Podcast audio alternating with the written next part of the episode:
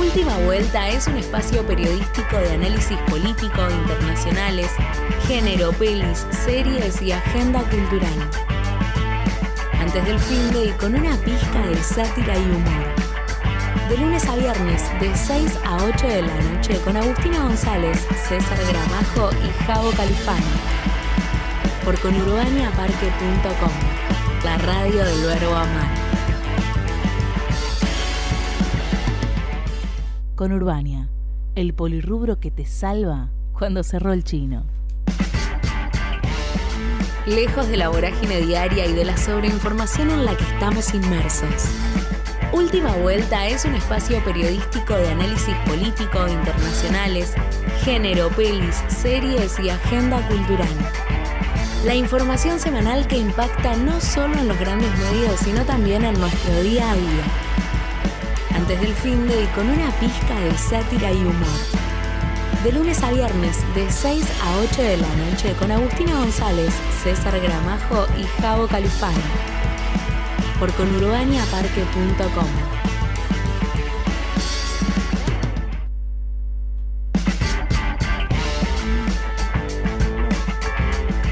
Buenas tardes con Urbania, no soy César Gramajo, que en este momento está llegando a la República Oriental del Uruguay. Tengo más pelo de momento y un jopo, soy el tipo del jopo y los anteojos. Mi nombre es Javo Califano, tampoco soy Agustina González, que en este momento está en la cancha de Boca viendo el último partido, la épica de Lionel Messi en el último partido de la selección nacional en territorio argentino. Eh, pero todos, todos, todos, dentro de un rato me va a estar acompañando Malena Bianca en la columna cultural y bueno, gente, todos los amigos de acá de Conurbania que me van a ir haciendo el aguante en esta tarde, en una jornada muy especial. Eh, y nos debatíamos, eh, tuvimos una semana de noticias eh, un tanto flojas para lo que estamos acostumbrados a, a lo que es la realidad nacional, la coyuntura.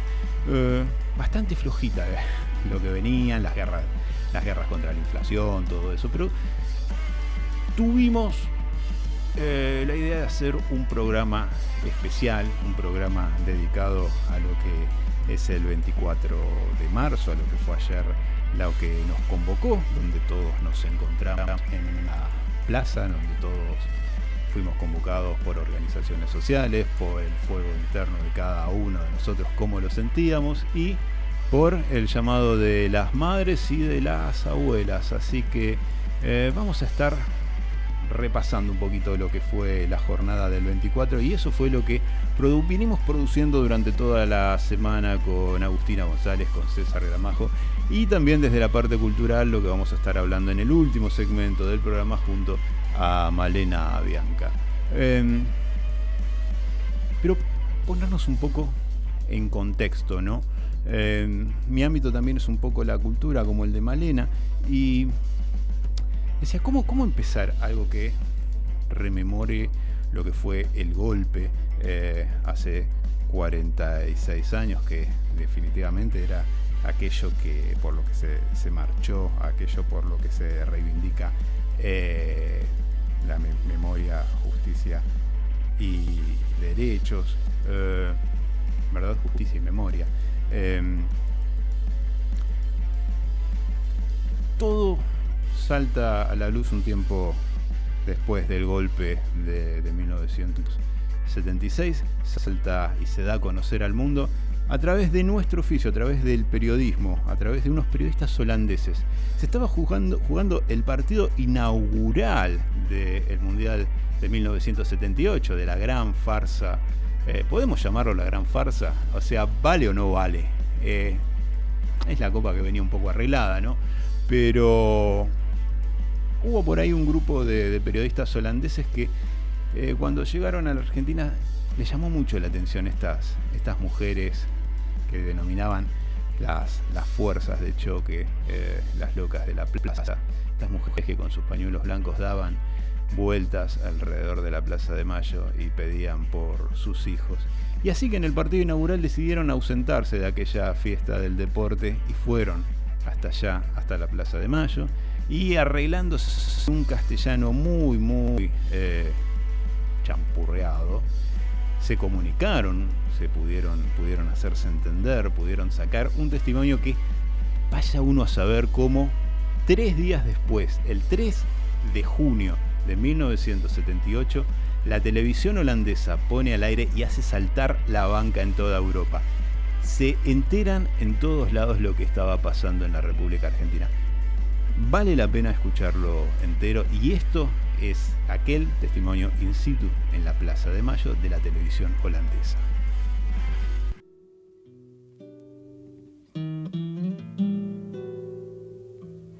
¿Qué pasa, señora? Queremos nuestros hijos, que nos digan dónde, están, por lo menos. Mi hijo hoy hace 15 meses. ¿Dónde están los bebés? saber ¿Dónde están. están? No que los ¿Por qué no nos dicen a ¿Dónde nosotros están? si están vivos, si están muertos? ¿Por qué no nos dicen? Si le buscamos eso nada más. Que no- que nos respondan nada más, después nos retiramos. Eh, Mi hija estaba embarazada de cinco meses cuando se la llevaron. Mi nieto tiene que haber nacido en agosto del año pasado. Hasta ahora no he podido saber nada de él. Lo único que sabemos es que los chicos nacen, pero se los, eh, pero se los dejan en los establecimientos así, este, casas cunas con NN. Y no podemos encontrarnos nunca con nuestros nietos. ¿No ve que dice que tenemos un mundial en paz? Gobierno dice que ustedes son mentirosas. ¿Nosotros somos mentirosas? ¿Qué? ¿Estamos, estamos mintiendo de que, de que los hijos desaparecieron? Está todo, todo comprobado. En el, en el Palacio de Justicia están todos los testimonios. En el Ministerio de Hacienda, el Ministerio de Hacienda tiene todos los testimonios y todas las denuncias. La Policía Federal tiene todas las denuncias. Está todo, todo testimoniado. Eso lo que el gobierno diga, no, no es que dice mentira, miente, miente. Hace dos años que estamos así, dos años. Dice que se autosecuestraron en particular. Allanaron cuatro veces mi casa. Me llevaron y me torturaron para que dijera dónde estaba mi hijo. Esa es la Argentina que tenemos. Queremos Cuatro todos, no los queremos a uno, a mi hijo. Yo quiero a todos los hijos de todas las ¿Cu- mujeres. ¿Cuántos son ustedes? Miles, Miles, miles, miles de mujeres, miles, miles. Miles en todo el país, miles. ¿Me permite? Nosotros solamente queremos saber dónde están nuestros hijos, vivos o muertos, pero queremos saber dónde están. Que nos entreguen el cadáver. Nos dicen, nos dicen, dicen, Esperen un momentito. dicen que los argentinos que están en el extranjero están dando una falsa imagen de la Argentina. Nosotros, que somos argentinas, vivimos en la Argentina, les podemos asegurar que hay miles y miles de hogares sufriendo mucho dolor, mucha angustia, mucha desesperación, dolor y tristeza porque no nos dicen dónde están nuestros hijos, no sabemos nada de ellos, nos han quitado lo más preciado que puede tener una madre, ¿eh? su hijo, angustia porque no sabemos si están enfermos, si tienen frío, si tienen hambre, no sabemos nada. Y desesperación, Señor, porque ya no sabemos a quién recurrir. Consulados, consulados, embajadas, ministerios, iglesias, todas partes se nos han cerrado, todas partes se nos han cerrado las puertas. Por eso les rogamos a ustedes, les rogamos a ustedes, son nuestra última esperanza. Por favor, ayúdennos, ayúdennos, por favor. Son nuestra última esperanza. Hay sacerdotes, hay todos, todos. Lágrimas de sangre. Y ustedes, ustedes piensan que la, la mayoría del pueblo argentino está al tanto de lo que... No, no, señor, no. Se le niega. No se anule. Una palabra más. Les podemos asegurar Que se compruebe si el día 31 de este mes han desaparecido tanta gente como dicen, que cualquier cantidad se llevaron. Cumplió a 119 mi hija. María Paula Cáceres de Simonetti tiene 17 años, cumplió. Que diga dónde está mi hija. Esta es una carta que mandamos a todos los futbolistas argentinos para enterar de nuestra, de nuestra angustia. Quisiera que usted viese- eh, pudiera ver con algunos a ver si ha sido llegado a sus manos. Nosotros lo mandamos a todos.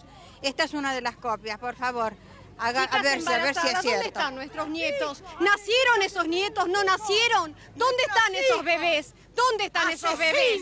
son unos asesinos. Que nuestros hijos, que nos entreguen dónde están. Los hijos y ¿Por los no muestren la nietos? cara y digan dónde están? Son cobardes. ¿Por qué no muestran la cara? Los Los nietos. nazis no muertes, hay tanta muerte que no se atreven a decir los que están, los pocos que quedaron, porque saben que todos los demás están muertos. Están muertos, por eso. Si dicen que son subversivos, que digan por qué son subversivos. ¿En qué? Que muestren la cara y digan por qué. Mis chicos no eran subversivos, trabajaban y estudiaban. Eso es lo que hacían. Chicos que han ido a la villa a ayudar, esos son subversivos. Han venido a nuestra casa, las han allanado, han robado cuanto han querido, han destrozado las casas, porque las han destrozado y robado todo lo que tenemos, ¿eh? Y, y después, y además a nuestros hijos nos han robado. Y nunca jamás supimos más nada de ellos. Y el ejército lo ha hecho eso. El ejército El la ejército lo ha hecho La eso. policía, el mío fue la policía. A mí el la ejército, el ejército argentino que se llama cristiano.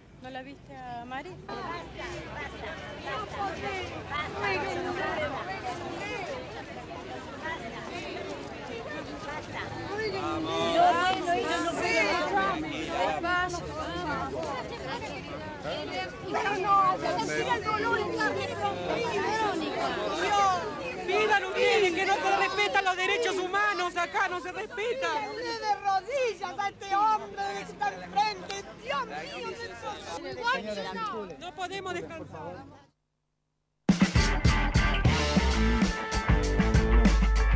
Señora, circule, por favor. Eh, las fuerzas de seguridad irrumpieron en ese momento en la Plaza de Mayo. Con mucho cuidado, ¿no? Porque estaba la prensa extranjera y había que dar una buena imagen por eh, el mundial que se estaba desarrollando. Eh, recordamos, por ahí esto para un sábado a la tarde, que ya te estás preparando para que la mente te la baja un poco, ¿no? Pero estas señoras hace 46 años que vienen luchando por todo esto y esa, esa lucha sostenida. Eh, vale la jornada para recordarlo un poco. Este testimonio se recopila eh, en lo que es un excelente documental. Lo pueden encontrar en cine.ar, lo pueden encontrar en la esquina de Cuevana también. Eh, es Tiren Papelitos, que es la historia no contada del Mundial de 1978 y de cómo circuló este, este documento de, prensa eh, en la televisión europea y que hizo saltar un poco la banca a propósito de lo que pasaba eh, en la Argentina con la dictadura. Pero si hablamos del buen oficio de la prensa en aquel 1978, en esa, en esa instancia de eh, esto sucedió un primero de junio, un 3 de junio sale al aire todo este, este testimonio de las madres y de las abuelas eh, en Europa.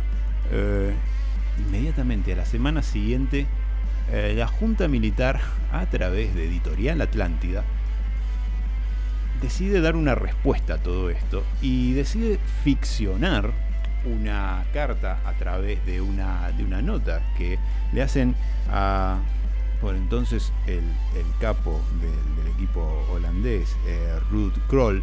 Eh, no sé, no sé qué decirte qué jugador sería hoy. Eh, sería como decirte que, que era un Mbappé del 78 el tipo. Eh, muy capo, había pas- pasó por todos los equipos, por Italia, por España. Eh, sí, terminó jugando en, en Italia. El tipo eh, no habló en su vida una palabra en inglés. Inmediatamente el gráfico designa al periodista, entre comillas, Enrique Romero, y deciden ir a hacerle una nota en la concentración en Mendoza del equipo holandés a Thomas Kroll, y ahí ficcionan todo, eh, hacen un anexo de aquella entrevista, una carta de que Thomas Kroll le escribe a su hija de solo tres años de que todo lo que eh, se vivía en la Argentina no era tan así como lo contaban. Eh, muy, muy a los Simpson con amor niñita, esa carta que le intervienen a, a Bart en, en Europa del Este. Muy, muy, muy parecido a eso. Eh, y, y lo publican ¿no? en, en la, en, el diario, en, la revista El Gráfico. Por entonces, bueno, lo que te va a contar el documental es que hay un, un tire, un tire y afloja de varios compañeros, entre editores de la revista en general. Eh, pero bueno, venía de parte de, la cúpula editorial y de parte de- del gobierno de facto y de, aquel entonces. Eh, una instancia de lo que es eh, poner en paralelo uno sobre otro lo que era el, buen ejercicio periodístico, el mal desempeño del oficio periodístico a través este, de este periodista que bueno si quieren saber cómo, cómo continúa la historia de este tipo eh, nada vean vean este documental eh, para, para conocer un poco la, historia Eh, decidimos así con, con Aus, con, con César, abrir el programa de, de- esta manera, ¿no? Porque, bueno, qué sé yo, era, era el, el- germen inicial de, cómo todo empezó a resonar. No sé, eh, ayer nos, nos convocamos todos en, todos, todas, todos en, la plaza, eh, era 46 años de, aquel golpe cívico-militar. Me atrevo a dar una comilla, sé que hay otros que también me pueden acompañar o no. Golpe eclesiástico también le diría, ¿no? Eh, no hay que tenerle miedo a eso, hay que poner las tres, cívico, militar y eclesiástico, eh, que nos dejó, bueno, esos 30.000 desaparecidos, esa cifra abierta, esa cifra abierta, y hoy vamos a estar hablando mucho, ¿no? De esa cifra abierta, y esa cifra abierta que también en esta reciente movilización abrieron los colectivos LGBT a través de la consigna 30.400, ¿no? Eh, vean, busquen, indaguen, conozcan los testimonios de eh, aquellos miembros de las comunidades LGBTIQ eh, antes de, congregarse que eh, también fueron desaparecidos, que también hicieron y resistieron. Mm, ayer la plaza se, se tenía, de, se, tenía de colores y, eso, eso le daba un marco también bastante, bastante especial. Eh, nada, la- las banderas, cuando las banderas de los, de los desaparecidos, esas banderas que eh, de esa gente que pensó un, un mundo distinto y, dejó, dejó la vida en todo eso. Eh, entendimos también que aquella después de dos años nos, nos encontrábamos ¿no? en, una, en una plaza. Esta, esta tenía esta movilidad, nosotros, los colectivos, eh, las organizaciones sociales.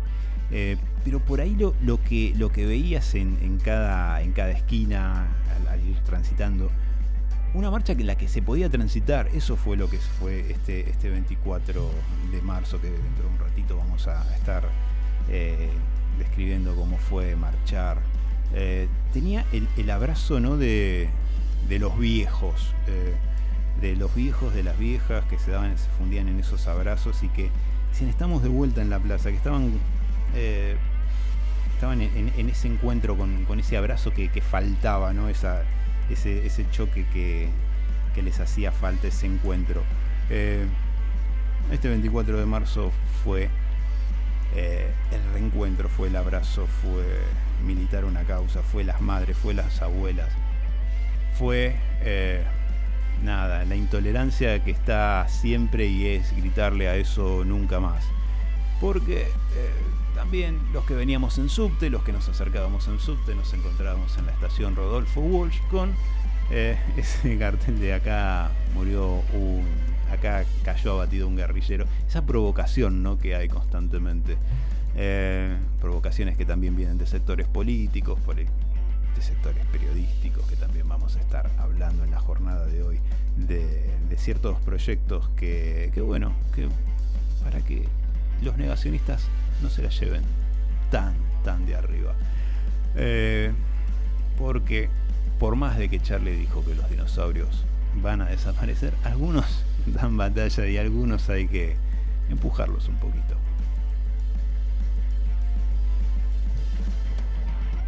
No,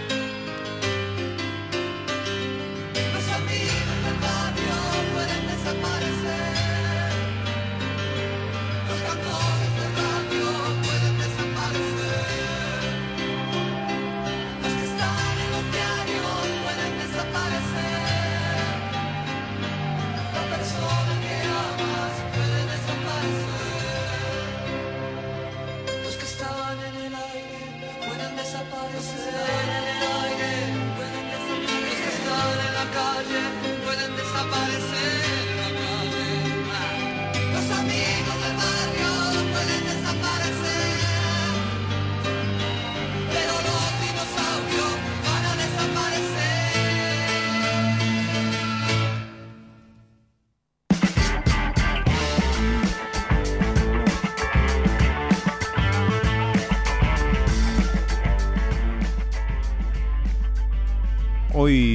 25 de marzo, eh, también es una fecha especial, también es una fecha especial y que por ahí nos interpela a todos los que estamos acá en Conurbania, eh, a los que ejercemos el oficio periodístico. Eh, hoy se cumplen eh, 45 años de que eh, Rodolfo Walsh se la jugó eh, con, con la carta abierta de un periodista a la Junta Militar.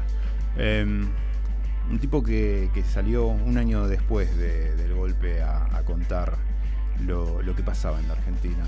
Eh, nosotros por ahí hoy hablamos con, desde acá, desde, el micrófono de Conurbania, desde micrófonos amigues, desde la prosa, desde convocarnos en, el ejercicio de- del periodismo, desde las militancias también.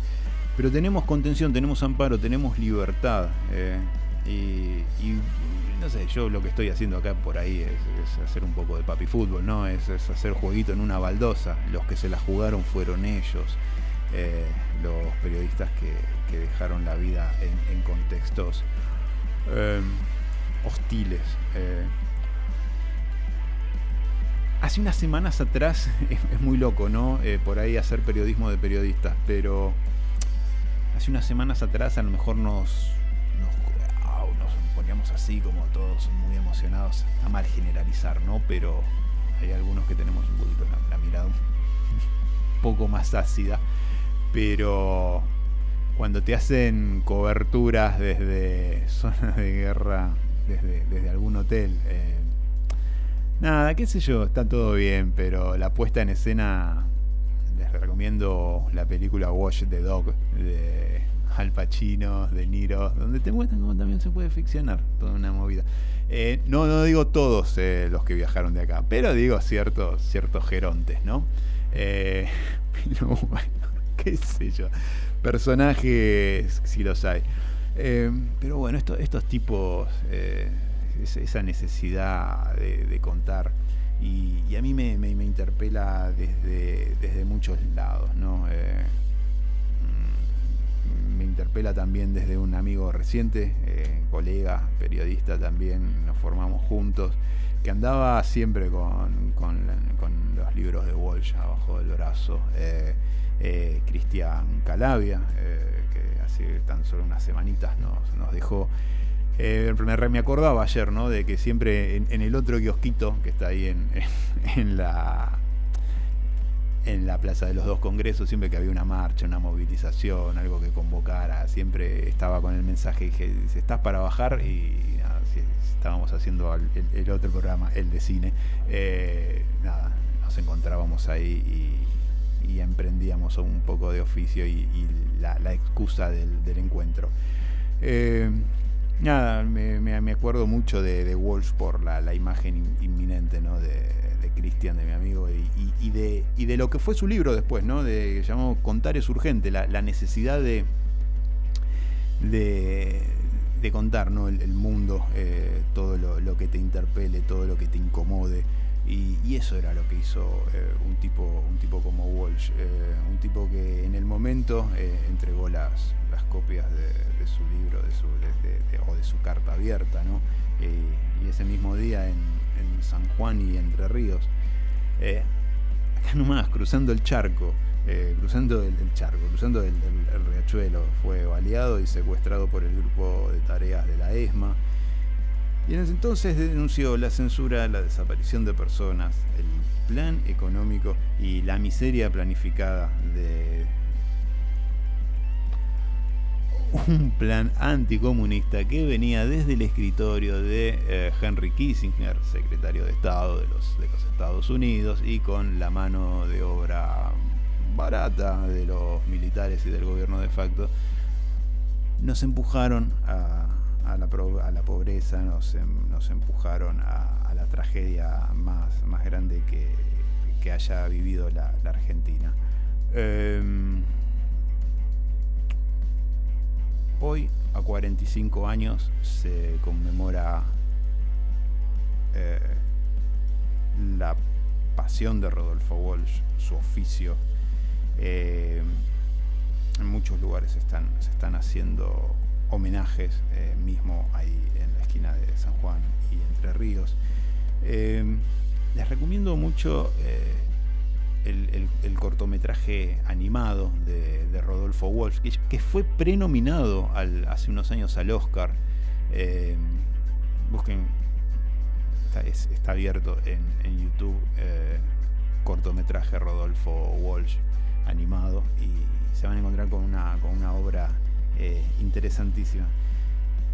Hoy, 25 de marzo, se rinde tributo a- al compromiso, al oficio, a la dedicación y a la entrega de, Rodolfo Walsh. Eh, ayer estuvimos en, en la marcha con, con Agustina González, toda una experiencia ir con una fotógrafa. Eh, a ver, les cuento, eh, por ahí es, es un poco personal. A mí, me, a mí me faltó mi amigo con el que iba a las marchas todo el tiempo. Este año era muy difícil, yo quería ir, eh, Agustina iba por su lado, siempre fotógrafa y metiéndose en los lugares que vos no te imaginás y el, y el ojo de Agustina, visiten la, la máquina el, sitio que, donde Agustina es editora y donde despuntamos el vicio de escribir, van a encontrar todas las fotos de, Agustina. Y vos veías lo- lo- los cuadros de situación, veías ahí, y ahí estaba eh, la hormiga atómica sacando, sacando fotos. Y la verdad que bueno, era, era maravilloso. Ahí sacamos un, par de, testimonios in situ y después, bueno, nos fuimos comunicando con amigos que nos encontrábamos, con eh, gente con la que habíamos estudiado, eh, gente también con la, con la que compartimos algunos ideales. Y bueno, este, este es el informe que, preparó Agustina González eh, y lo escuchamos acá en Conductor. A 46 años de la última dictadura cívico-militar, estuvimos presentes en la marcha Plaza de Mayo para pedir memoria, verdad y justicia. Después de dos años de pandemia sin poder marchar, preguntamos cuál fue la sensación de volver a las calles. Estas fueron algunas de las respuestas. Bueno, eh, en principio es una alegría enorme volver a la plaza. eh, es una una alegría que esté llenísimo de gente como siempre y como antes. Eh, entiendo lo de la pandemia, pero esta es una movilización que es histórica, que es importante, que, no tiene nada que ver con con la coyuntura específica. Es una marcha que necesitamos para seguir teniendo memoria, verdad y justicia. Está lleno de pibites, que también es hermoso verlo. Eh, los mismos convocados de siempre, los nuevos, necesitábamos estar todos en la calle, se venía extrañando y lo que más me hace es feliz de ver que la gente sigue viniendo y que se sigue encontrando en este día para repensarlo, para ver qué pasó y sí, para ver qué hacemos a partir de acá y para lo que queda, obvio. Marchar un 24 de marzo es siempre movilizante, pero creo que este año tiene algunas, tuvo algunas particularidades. Para empezar, volvimos a la calle a acompañar la convocatoria de los organismos de derechos humanos de madres y abuelas en la calle, o sea, después de dos años de pandemia. Por el otro, eh, hace ya algunos años, muchas organizaciones del campo nacional y popular venimos decidiendo em, marchar desde la Exesma hasta Plaza de Mayo, siempre acompañando la convocatoria de madres y abuelas y de los organismos. No estamos hablando de marchas paralelas, sino que estamos hablando de acompañar esa convocatoria también marchando desde la Exesma hasta Plaza de Mayo. Eh, y es y fue una de las movilizaciones, si no me equivoco, eh, más grande en la que tenga memoria desde que comenzamos a marchar desde la Exesma hasta Plaza de Mayo. Estamos hablando de más de 30 cuadras de movilización popular eh, y eso me parece un, dato importante. Em, pero más allá, digamos, del número como tal, creo que refleja eh, el momento político que estamos viviendo. A ver, la dictadura del 76 necesitó el terrorismo de Estado para poder instaurar un modelo económico neoliberal. La dictadura del 76 nos dejó a nosotros la, estatización de la deuda externa y creo que hoy, por supuesto, salvando todas las diferencias que hay en el medio, porque no estamos viviendo un momento político en el que hay una, ni una dictadura, tampoco hay em, un terrorismo de Estado, pero sí hay un objetivo económico de algunos sectores de querer instaurar ¿no? Eh, políticas neoliberales y estar atado al Fondo Monetario Internacional con una deuda externa que tomó el macrismo en su momento y que hoy, después de un nuevo acuerdo del Fondo Monetario Internacional que eh, sigue condicionando la política del país y además eh, sigue con este círculo de endeudamiento, por supuesto que hace que, la movilización popular, que, el enojo, si se quiere, y, y, que la sociedad reaccione frente a esto, ¿no? no estamos en un momento político eh, ni económico en el que eh, haya margen para continuar con un ajuste. Entonces, eh, no hay más margen. Estamos hablando de un 50% de la sociedad que vive en condiciones de, de pobreza. Entonces necesitamos otro tipo de acción política y por supuesto otro tipo de acción económica. Em, y creo que la movilización de ayer eh, trae aparejado ¿no? todo, todo esto. Eh, por un lado, el simbolismo, la historia, eh, la reivindicación de la política de derechos humanos y por el otro también, ¿no? es un parate frente a a los condicionamientos del Fondo Monetario Internacional, porque la realidad es que más allá de las distintas diferencias que hay, por supuesto, en el modelo como tal, eh, o en cómo se aplican esas políticas neoliberales, el objetivo es el mismo. ¿no? El objetivo del Fondo Monetario Internacional sigue siendo el mismo, que es instaurar una política neoliberal en nuestro país. Eh, pero bueno, creo que en definitiva es eh, el 24 de marzo eh, volver a la, plaza de mayo el 24 de marzo, después de dos años de pandemia, hace que, bueno, que estemos todos muy movilizados. La movilización, como cualquier 24 de marzo, fue un momento muy emocionante para todos y todas eh, las personas que participamos de ella. Em, como estudiante universitaria siempre es eh, un recordatorio, digamos, de las personas que lucharon antes de nosotros y así se sintió también esta marcha. Fue, fue la verdad muy apasionante, muy eh, bella, este, en el sentido de que fue un gran homenaje eh, como todos los años y salir desde la ex ESMA y llegar este, a, a, la Plaza de Mayo fue, digamos, es, es justamente digamos, un, un recordatorio más de que esto no puede volver a pasar, que el nunca más es nunca más y que es eh, importante que se siga luchando en ese sentido. Canción inútil.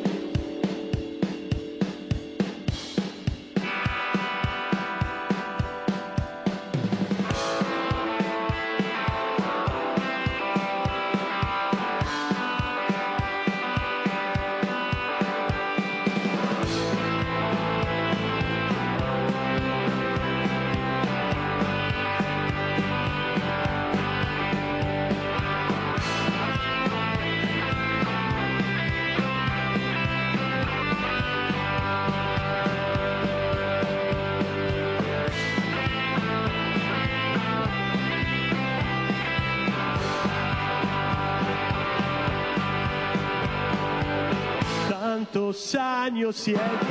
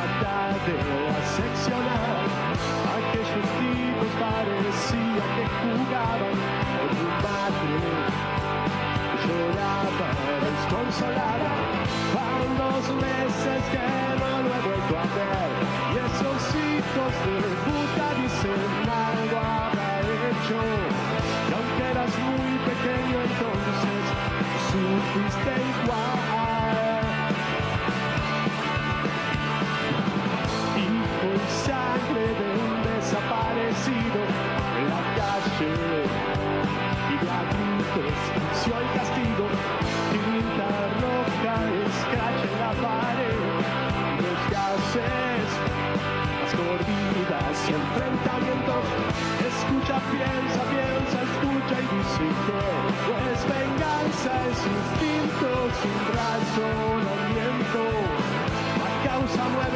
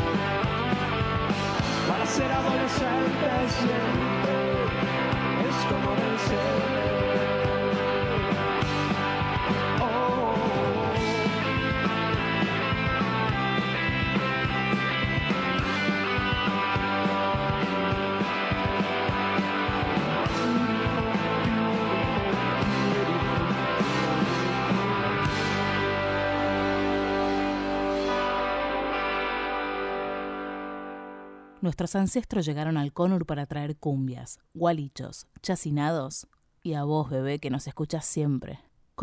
Creemos fundamental la articulación con espacios de trabajadores de la economía popular en vistas de tener un efecto positivo tanto en la economía local, construyendo canales directos de comercialización, como en el ecosistema, fomentando un consumo responsable en armonía con la naturaleza. Nuestro objetivo es convertir el parque en un punto verde que sirva de encuentro e intercambio de nuevas relaciones económicas, sociales e incluso laborales, tejiendo puentes directos entre productores y consumidores.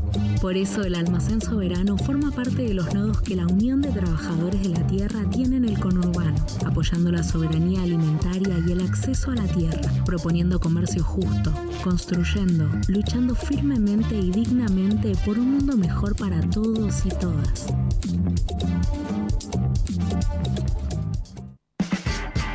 Última Vuelta es un espacio periodístico de análisis político, internacionales, género, pelis, series y agenda cultural. Antes del fin de y con una pizca de sátira y humor. De lunes a viernes, de 6 a 8 de la noche, con Agustina González, César Gramajo y Javo Califano. Por conurbaniaparque.com, la radio del verbo amar.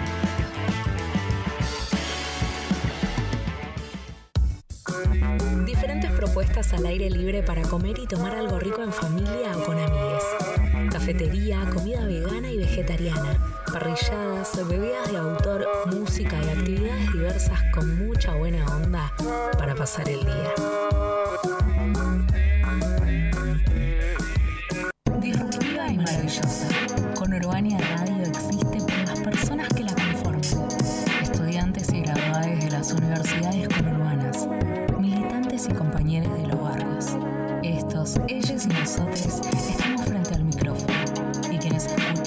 Son parte de un mismo movimiento, una misma búsqueda, una misma identidad, la identidad conurbana. Soñamos con el mismo mundo donde la justicia social sea plena. Si estás del mate y chipa a nivel concejal, queremos decirte que te amamos mucho.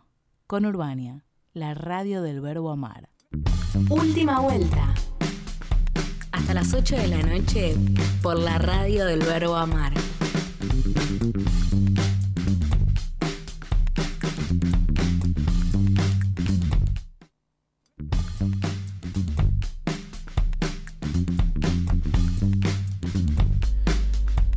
Volvemos en última vuelta. Te voy a dejar unos datos, no opinión en este caso. Eh, son, es la dictadura en números. Eh, vamos, es, es largo, pero está bueno de recordar.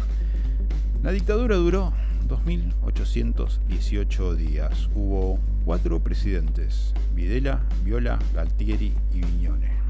Pasaron dos mundiales, dos Juegos Olímpicos y tres papas. Se cerraron 20.000 fábricas. Se abrieron 340 centros clandestinos de detención. La deuda externa se multiplicó por 6. La, infl la inflación acumulada durante 1976 a 1983 fue del 517.000%. El Mundial de 1978, o esa gran farsa, costó 500 millones de dólares y en ese entonces desaparecieron 69 personas. Se prohibieron más de 200 canciones de artistas extranjeros y artistas nacionales. Más de 600 libros fueron prohibidos, entre ellos muchos libros infantiles. Se prohibieron más de 200 películas extranjeras y 130 películas de producción nacional. Se cortaron, se censuraron montones de tantas otras. Y la, acá el dato, uno de los datos más fuertes, la pobreza aumentó del 4,4% en 1975 al 37,4% en 1983. Se enviaron 14.000 hombres a la guerra de Malvinas, pibes también podemos ponerles, entre comillas, eh, Murieron 649 soldados en combate y se suicidaron 350 veteranos una vez finalizado el conflicto armado. La dictadura disolvió el Congreso, prohibió los sindicatos y cercenó la actividad de los partidos políticos. Se secuestró, se torturó y desapareció a 300 a 30.000 personas. 9.000 casos fueron denunciados ante la CONADEP. 490 personas nacieron en cautiverio durante la dictadura militar y tan solo 127 fueron recuperadas. Se calcula que 500.000 argentinos se exiliaron voluntariamente o forzosamente durante la dictadura. El primer estado en reconocer a el primer estado en reconocer a Jorge Rafael Videla como presidente fue los Estados Unidos y la, administración de, de Henry Kissinger como secretario de Estado. Eh, el FMI aprobó un crédito internacional de 110 millones de dólares el mismo día del golpe militar, aun cuando las nuevas autoridades no habían sido reconocidas por ningún país en el mundo. Se estatizó la deuda privada de más de 70 grandes empresas, entre ellas el grupo Macri. ¿Te suena? el, sí, el, mismo que el hijo después eh, el hijo del Danito no se endeudó en dólares y bueno, ahí la estamos pagando. Decía Grupo Macri, Techint, Fiat, Ford, el Citibank, IB, IBM, el banco francés. El monto de alrededor de 22 mil millones de dólares, en un monto de 22 mil millones de dólares. Eso es en lo que se estatizó la deuda privada. Casi la mitad de la deuda que generó y se generó en la dictadura. Eh, por eso en esta, en esta marcha también, en el documento que, se leyó de parte de los organismos de derechos humanos, eh, se está pidiendo no solamente condenar a, a los genocidas, a los represores, sino también a todos aquellos que impulsaron el golpe eh, económico eh, y por eso también una de las consignas de esta marcha, de esta marcha a 46 años del golpe, es que no queremos más neoliberalismo. Eh, se señaló a los, a los grupos económicos, a los grupos eclesiásticos y también a la, colaboración de la corporación judicial, porque todo este engranaje no se hubiese puesto sin que unos y otros se, se diesen la mano. Um, les propongo, ya que estamos hablando del, documento, eh, meternos en, en, en uno de los momentos más, emotivos de la, jornada del día de ayer, que es el documento que leyeron madres y abuelas de Plaza de Mayo una vez que llegaron encolumnadas a la, a la Plaza eh, de Mayo. Que los ataques que sufrió nuestra democracia entre el 2015 y el 2019 motivó su participación. Desde que se fue ese gobierno, es el primer 24 que llegamos a esta plaza.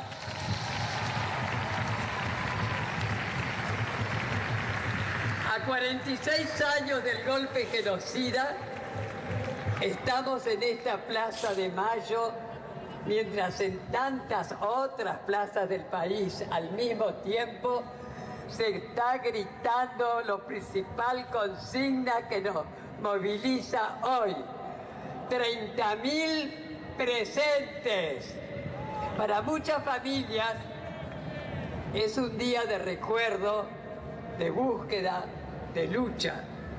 Estamos acá con nuestros pañuelos, con nuestras historias, con los barbijos, para cuidarnos con memoria, con las banderas de tantas militancias, con la convicción de no permitir retroceder en nuestra democracia como lo demostramos con el pañuelazo contra el 2 por 1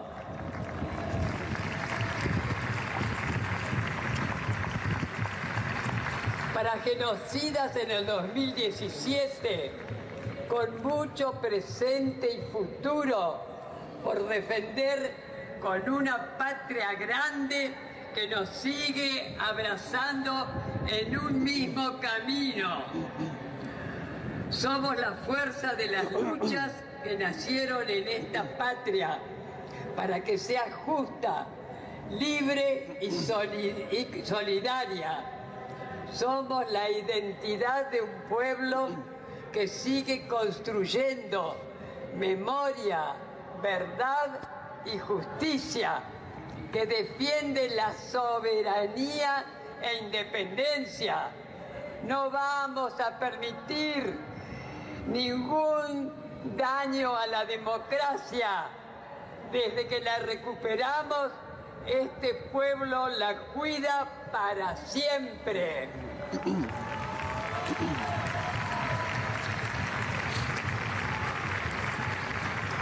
Restitución de la identidad de las nietas y nietos. Libertad a las y los presos y presas políticas juicio y castigo al poder económico, al poder judicial, cómplice y a la cúpula de la iglesia. Nunca más el silencio. Y antes de terminar, gritando muy fuerte el presente por nuestros queridos 30.000, yo en nombre de la mesa de organismos que son... ¿Dónde está? Ahí está. Abuelas de Plaza de Mayo, madres de Plaza de Mayo, línea fundadora, familiares de desaparecidos y detenidos por razones políticas, hijos capital, Asamblea Permanente por los Derechos Humanos, Asamblea Permanente por los Derechos Humanos La Matanza, Asociación Buena Memoria, Centro de Estudios Legales y Sociales. Comisión Memoria, Verdad y Justicia, Zona Norte. Familiares y compañeros de los 12 de la Santa Cruz. Fundación Memoria Histórica y Social Argentina. Liga Argentina por los Derechos Humanos. Movimiento Ecuménico por los Derechos Humanos. Todos nosotros queremos agradecer a nuestros queridos históricos conductores, Nora, Latana y Orlando, conductores de todos los, los 24 de marzo y esperamos poder seguir celebrando los 24 de marzo, no festejando. No hay nada que festejar, porque dejaron 30.000 detenidos desaparecidos, los genocidas que asoló al país durante los años 70 y parte de los 80. Que sigamos celebrando estos 24 de marzo en democracia y con gobiernos nacionales y populares.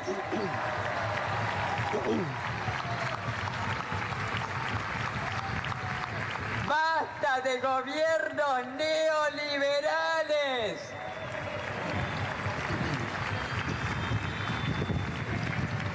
Y ahora sí, agradecer además a todas y a todos ustedes por acompañarnos, porque demuestran tener memoria, memoria por nuestros queridos 30.000.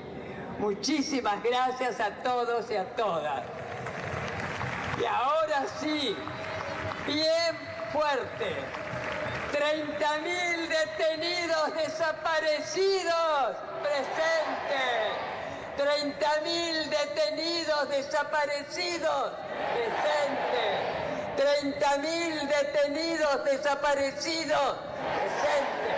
Ahora, ahora, siempre. Ahora y siempre. Y demostremos una vez más que un pueblo unido jamás será vencido. Gracias.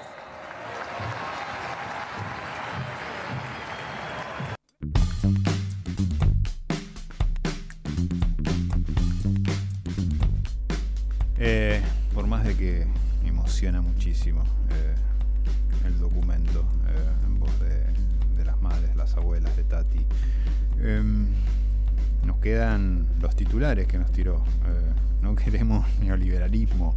Eh, el documento no solo apuntó a los eh, genocidas, sino que señaló a los grupos económicos y a los grupos eclesiásticos. Se le está perdiendo el miedo a interpelar a la iglesia como institución. Ese es un paso adelante y un paso de, ese, ese paso que, que se está dando, que se está afianzando, hay que sostenerlo. Eh, me parece que es una de las, de las premisas más, más importantes si le queremos dar una batalla a una derecha que también se apoya bastante en las instituciones y en unas instituciones como, como la, la- iglesia. Pero la, iglesia, la iglesia eh, del ladrillo, eh, no los tipos, los curas villeros, los como en, en aquellos hace 46 años atrás también, curas palotinos que también fueron eh, torturados, desaparecidos, eh, no a la iglesia del pueblo. Em, se señaló a la corporación judicial y, me quedo con, también con, una frase. Queremos un país como lo soñaron los 30.000, eh, que el pueblo vuelva a ser feliz. eh, ese, ideal que, valía la pena por el cual dar la vida. Y Tati en un momento alude a una pregunta que sigue vigente y ahí hace como, un, jueguito semántico. ¿Dónde están? Sí, ¿dó- ¿dónde están los 30.000? Pero también ¿dónde están eh, los responsables de la miseria planificada? ¿Dónde están los que se enriquecieron con el hambre del pueblo? Eh, esta fue la, reflexión que, tiró y el jueguito con el que nos hace pensar antes de, de ese, esa, como, como le, le decían estos los, los, presentadores, los, los presentadores, la gente que animó oficialmente el, el- el- la, la jornada, ¿no? Cada 24 dicen que Tati es la, la rockstar. Y sí, eh, a ver, todo bien con que Mick Jagger te haga temblar un estadio de River, pero acá Tati te hace temblar una plaza y a las calles aledañas, y ahí empieza con la del micrófono del ahora y siempre. Y ese momento te empieza a temblar el, el piso, empieza a temblar la plaza. Es, es un momento eh, mágico. Y un momento mágico de una madre, de una abuela, eh, de todas ellas. Eh, y si tienen a mano, si están con, el, con los bizcochitos, con el mate, y tienen el repasador o la, o la, o la carilina, ¿no? el rollo ahí de papel cerca, vayan haciéndose un puñadito, porque vamos a escuchar a, Liliana Felipe, eh, sí, Liliana Felipe, con esta canción Solo Vos. Eh, escúchenla, porque da para moquear y te roba una sonrisa. para charlar, ya llegaron los bizcochos. En el patio se prendieron un fogón. Este asado será tu bienvenida. Hasta el perro te espera en el portón. Están haciendo unos ravioles por si sos vegetariano. Las abuelas ya trajeron el tortín. Nunca es tarde para llegar temprano. todo listo, solo está faltando vos. Solo vos, solo vos, solo está faltando vos. Solo vos, solo vos, y el sonido de tu voz. La parentela te junto, las historias y las fotos. Tantas cosas que dejaron tus papás. Los recuerdos también te están buscando. Perdona si se nos pienta un lagrimón. Solo vos, solo vos, solo está faltando vos. Solo vos, solo vos, y el sonido de tu voz. Te pareces a tu mamá, te reí como tu abuelo. Esas chuecas son las mismas del papá. Qué manera de hablar pelotudeces. Llegar así serás como sos vos. Solo vos, solo vos, solo estás faltando vos. Solo vos, solo vos, y el sonido de tu voz. Solo vos, solo vos, solo estás faltando vos. Solo vos, solo vos, y el sonido de tu voz.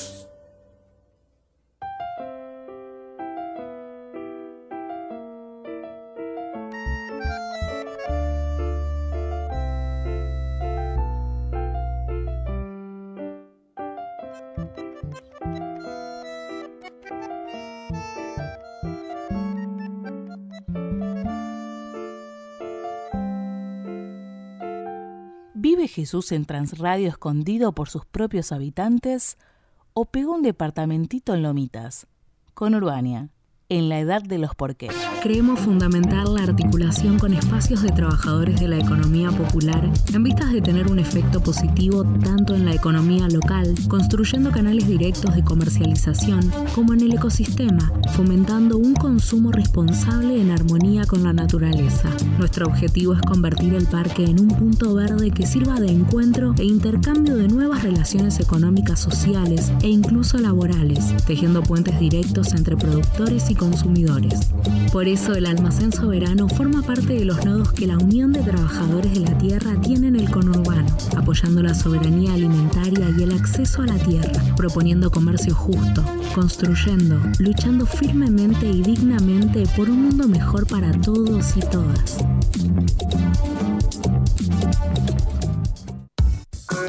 Diferentes propuestas al aire libre para comer y tomar algo rico en familia o con amigues. Cafetería, comida vegana y vegetariana, parrilladas, bebidas de autor, música y actividades diversas con mucha buena onda para pasar el día.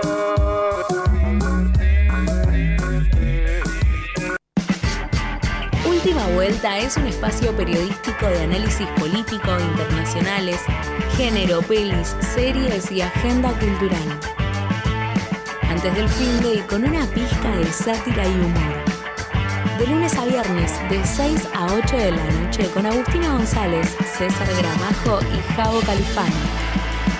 Por conurbaniaparque.com, la radio del verbo amar. Disruptiva y maravillosa. Conurbania Radio existe por las personas que la conforman. Estudiantes y graduados de las universidades conurbanas, militantes y compañeros de los barrios. Estos, ellos y nosotros estamos frente al micrófono y quienes escuchan son parte de un mismo movimiento, una misma búsqueda, una misma identidad, la identidad conurbana. Soñamos con el mismo mundo donde la justicia social sea plena.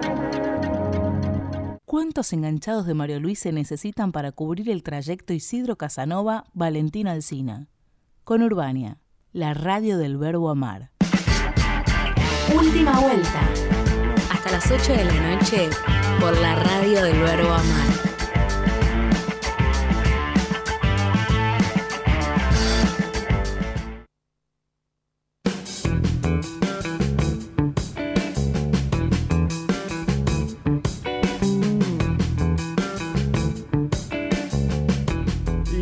Metemos en lo que fue la jornada de ayer en, la marcha, ¿no? Desde, las columnas que salieron desde la, la ex EXMA hasta la Plaza de Mayo, ¿no? En compañía de madres de plaza, eh, de, la Cámpora, de, más organizaciones, donde se recogieron un montón de, de buenos y de muy, muy eh, ricos testimonios.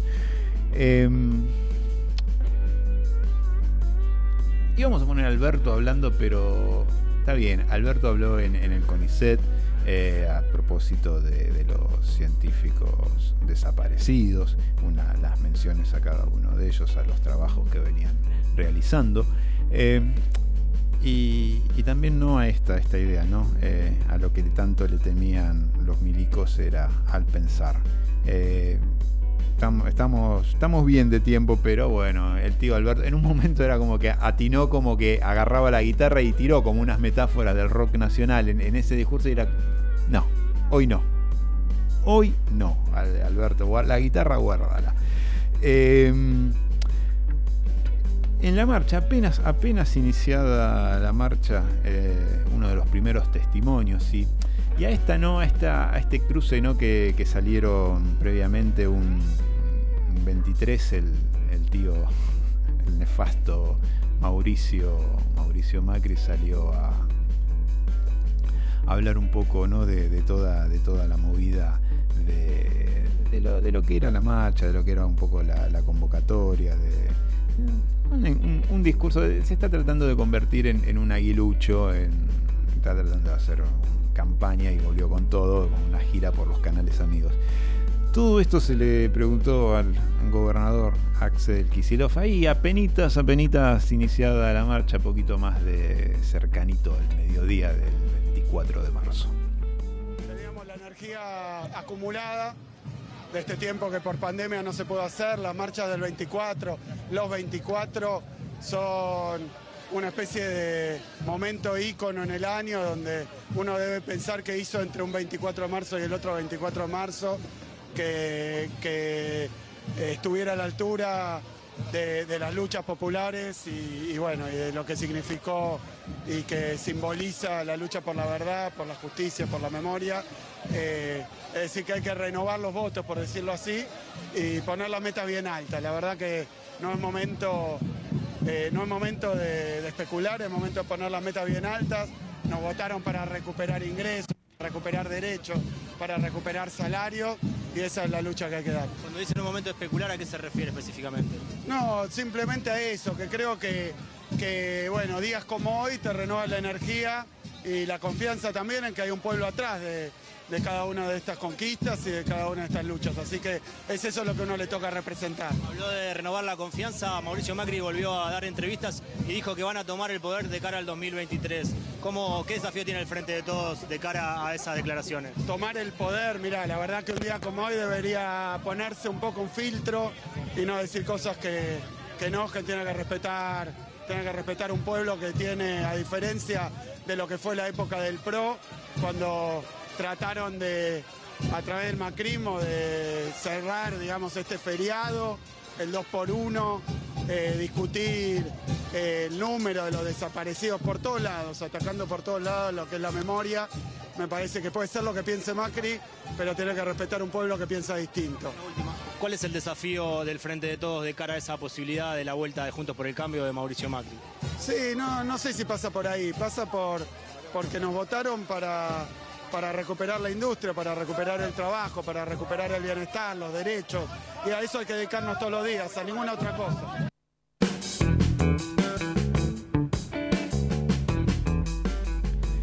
Eh, pillo el Axel, eh, no, dejó pasar esa, de, esa declaración también. De Lautaro Maislin eh, se la dejó picando, ¿no? Eh, Mauricio Macri con su declaración de tomar el poder, tomar en un día tan significativo, ¿no? Eh, y al ángulo la clavó el gobernador Axel Kicillof. En tanto, Andrés Cuervo Larroque, ministro de Desarrollo de la provincia de Buenos Aires, dejó en claro de que puede haber idas y vueltas dentro de, de un movimiento, pero que eso también hace a la dinámica y hace a la unidad. Escuchamos a Andrés Cuervo Larroque. La memoria la tenemos que ejercer con sentido de presente. Este es un debate para mí de los más coyunturales y actuales porque las causas que estuvieron atrás del golpe genocida siguen activas, ¿no? Digamos, los, los poderes, las concepciones. Hace poco tiempo tuvimos un gobierno neoliberal en Argentina que, que espiritualmente eh, plantea la misma filosofía económica. Entonces, aquella inmensa fractura en términos económicos, productivos, sociales, culturales y humanos que generó la dictadura genocida siguen golpeándonos y, y obviamente esa filosofía neoliberal sigue existiendo en el mundo y, con mucho poder también en la Argentina. No hay que tenerle miedo a las discusiones, me parece que, que justamente nuestro espacio cuando, cuando hay tensiones o debates son en función de, de generar las mejores soluciones y respuestas a nuestra sociedad que está muy mal. Entonces yo prefiero a veces tener una discusión en el momento justo, saldarla, generar la síntesis y poder dar una, respu- una respuesta a la sociedad que quedarme callado y el día de mañana lamentarnos de lo que no hicimos cuando tuvimos la oportunidad de, hacerlo. Así que no hay que tener miedo, es así, es política, es peronismo, hay que poner las cosas arriba de la mesa, resolver y estar a la altura de las circunstancias de lo que nos pide la gente. Yo aspiro y espero que, que todos estemos a la altura de las circun- de circunstancias, que reflexionemos y que, comprendamos cuál fue el sentido original de la gestación de este espacio político.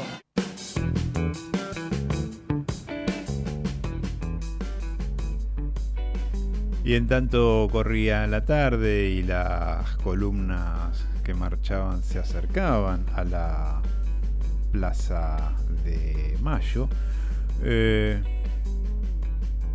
finalmente habló. Habló Máximo Kirchner. eh, habló y editorializó. Eh, me parece que hay un montón de, cosas jugosas para sacar a partir de, esta declaración. Eh, escuchamos a, Máximo Kirchner. La de, este 24 superó ampliamente lo que nosotros esperábamos. Hacer caminar a los compañeros y a las compañeras 13 kilómetros que lo hagan con esas ganas marca el nivel de decisión que, tenemos para, para querer transformar la patria. Y, que lo podamos hacer en paz y sin incidentes, a pesar de todas las estigmatizaciones de los medios y todas las cosas que dicen, creo que este es un verdadero ejemplo de, de lo que es poner en valor la democracia, porque hoy lo que recordamos también tiene que ver con eso. Y la participación de los pibes, las pibas, los compañeros y compañeras, no solo de la Cámpora, sino de todas las organizaciones, el Buen Cuento, Peronismo Militante, el PJ y todos los demás, la gana que le ponen, cantan, se bancan el sol, la lluvia, caminan 13 kilómetros. Eh, esto es militancia. Esto es eh, llevar el 24 de marzo a todas las calles de la ciudad de Buenos Aires, que aparte vemos que a veces es una ciudad que tiene tendencia a votar eh, aquellos que quieren ocultar eh, lo que hizo la dictadura o que te discuten el número de compañeros detenidos desaparecidos o que directamente reivindican, digamos, el accionar de la dictadura. Entonces yo quiero que, que la ciudad de Buenos Aires vote como vote, no pierda la humanidad y no pierda la sensibilidad. Después lo que quiera, pero hay cosas que no se pueden negar. Cuando nosotros le decíamos a la sociedad argentina que había que soportar y había que bancársela con, lo- con los fondos buitres para que no ingresaran a la Argentina era porque no queríamos que pasara lo que estamos viviendo hoy. Y lo dijimos en todos los idiomas posibles. Obviamente nosotros no manejamos los canales de televisión y ustedes habrán visto estos últimos 50 días que se han dedicado todos los canales, no faltó uno, eh, a, criticar nuestra postura frente al Fondo Monetario. Eh, bueno, acá- uno elige los estudios de televisión o la calle y la gente, y esto está claro.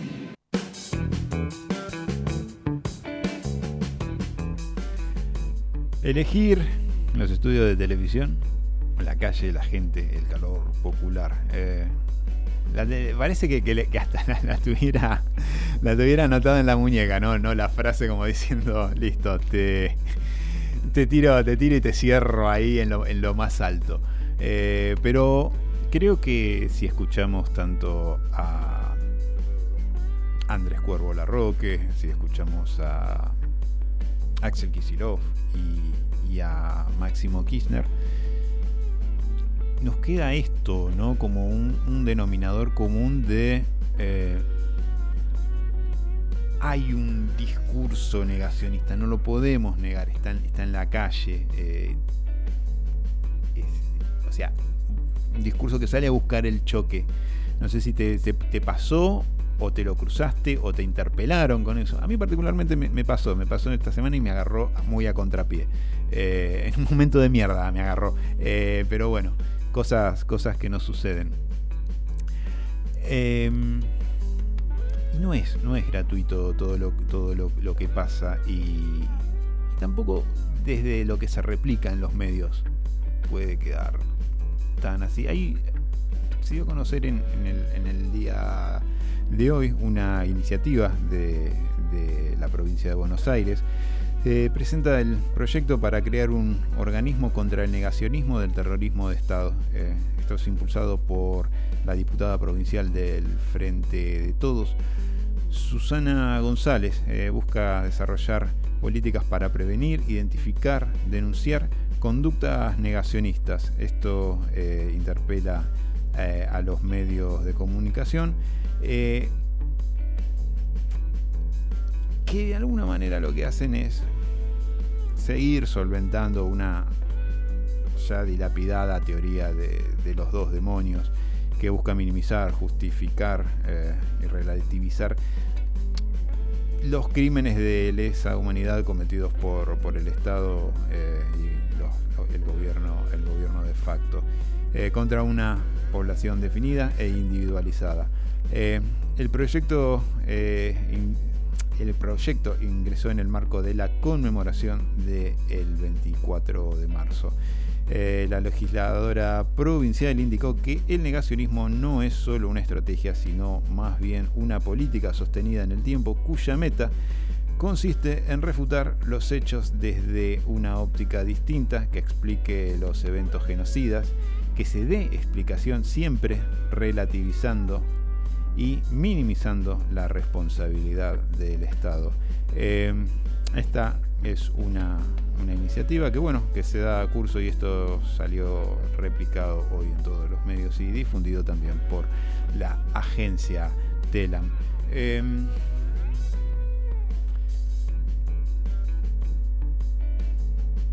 veníamos escuchando testimonios de,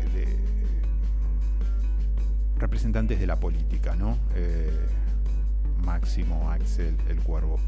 Eh, pero si hay alguien que esto, o sea, y que, te, que te peleen el número y que, y que no, se entienda que es una cifra abierta, eh, creo que hay alguien que lo, lo puso en palabras y es un, hombre, un hombre de la cultura, uno, uno de, los, de los mejores eh, escritores que tenemos en, en la, en la Argentina, contemporáneo en la actualidad, Martín Coan. Eh, Martín Coan, pero dándole una paliza a Darío lo pérfido que no lo puso contra las cuerdas a, quien era el, edil de la cultura eh, macrista, ¿no? Eh, el tipo cool, ¿no? El tipo como que ganador, eh, soy culto, las tengo todas, me, me muevo a la heredera de un, de un diario, o sea, soy todo lo que ustedes quieren ser. No, no, básicamente no.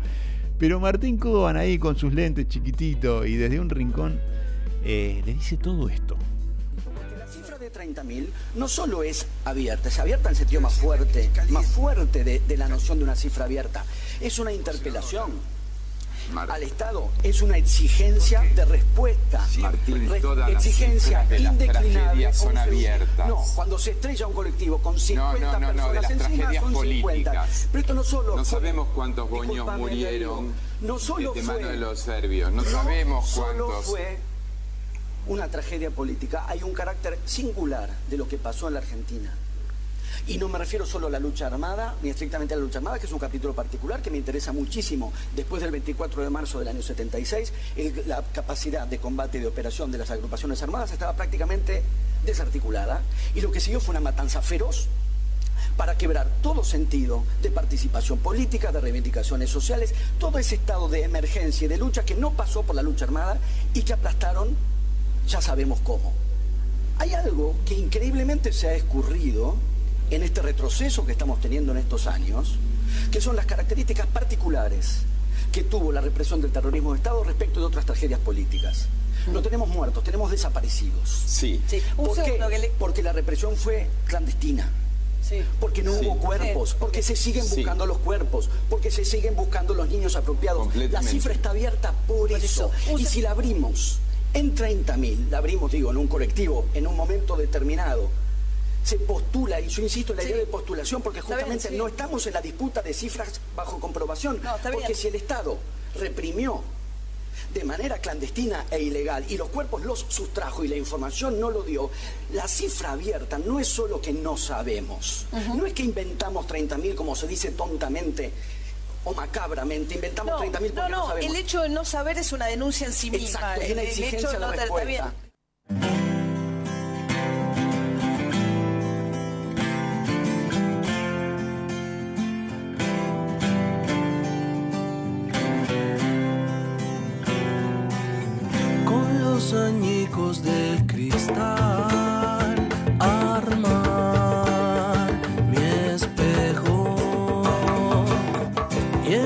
Escombros del jardín ser tierra y flor. Con los retazos del ayer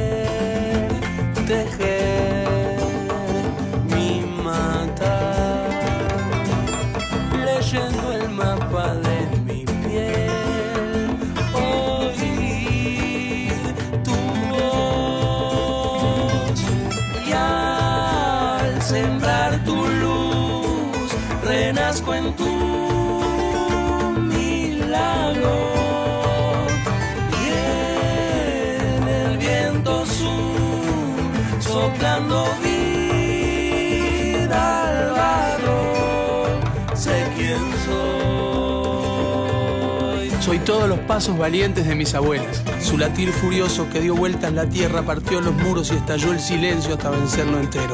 Soy todos los pájaros de humo tejidos en su aire, nacidos para buscarme.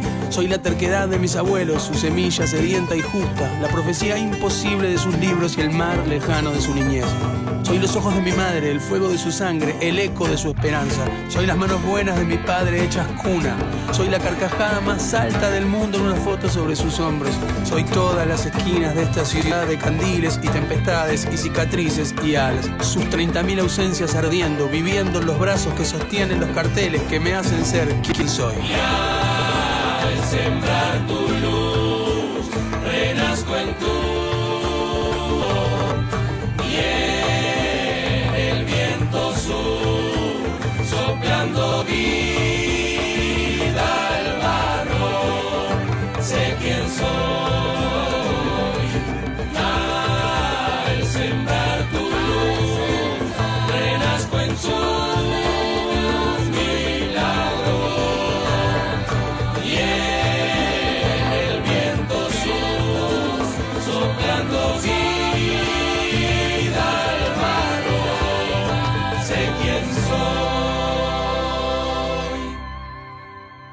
Nuestros ancestros llegaron al Conur para traer cumbias, gualichos, chacinados y a vos, bebé, que nos escuchas siempre.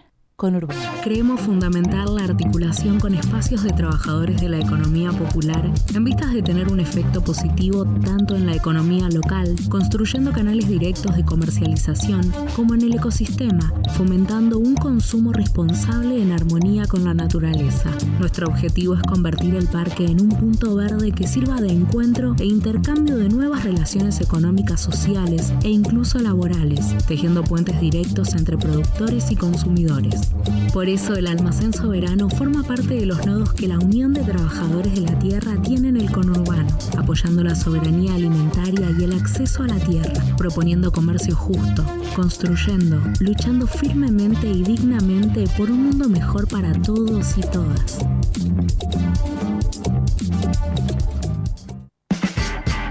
Última Vuelta es un espacio periodístico de análisis político internacionales, género, pelis, series y agenda cultural.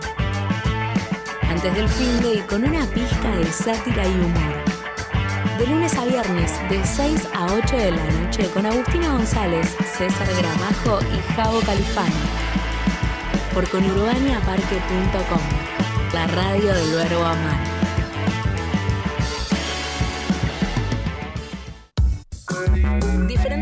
Al aire libre para comer y tomar algo rico en familia o con amigues. Cafetería, comida vegana y vegetariana, parrilladas, bebidas de autor, música y actividades diversas con mucha buena onda para pasar el día. Disruptiva y maravillosa. Con Urbania Radio existe por las personas que la conforman. Estudiantes y graduados de las universidades conurbanas, militantes y compañeros de barrios. Estos, ellos y nosotros estamos frente al micrófono y quienes escuchan son parte de un mismo movimiento, una misma búsqueda, una misma identidad, la identidad conurbana. Soñamos con el mismo mundo donde la justicia social sea plena. Si estás del mate y chipa a nivel concejal, queremos decirte que te amamos mucho. Con Urbania, la radio del verbo amar. Última vuelta. Hasta las 8 de la noche por la radio del verbo amar.